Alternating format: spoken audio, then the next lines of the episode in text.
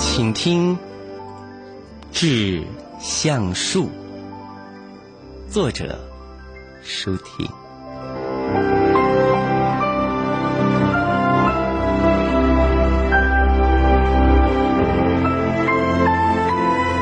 我如果爱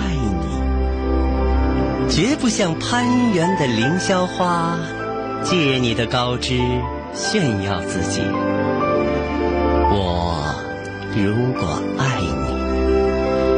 绝不学痴情的鸟儿，为绿荫重复单调的歌曲，也不只向泉源常年送来清凉的慰藉，也不只向险峰增加你的高度，衬托你的威仪，甚至日光，甚至。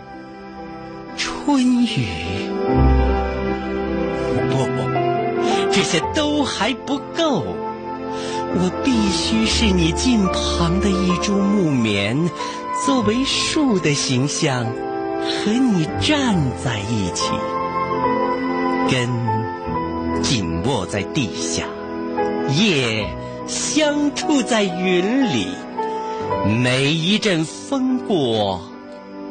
我们都相互致意，但没有人听懂我们的言语。你有你的铜枝铁干，像刀像剑也像戟；我有我红硕的花朵，像沉重的叹息，又像英勇的火炬。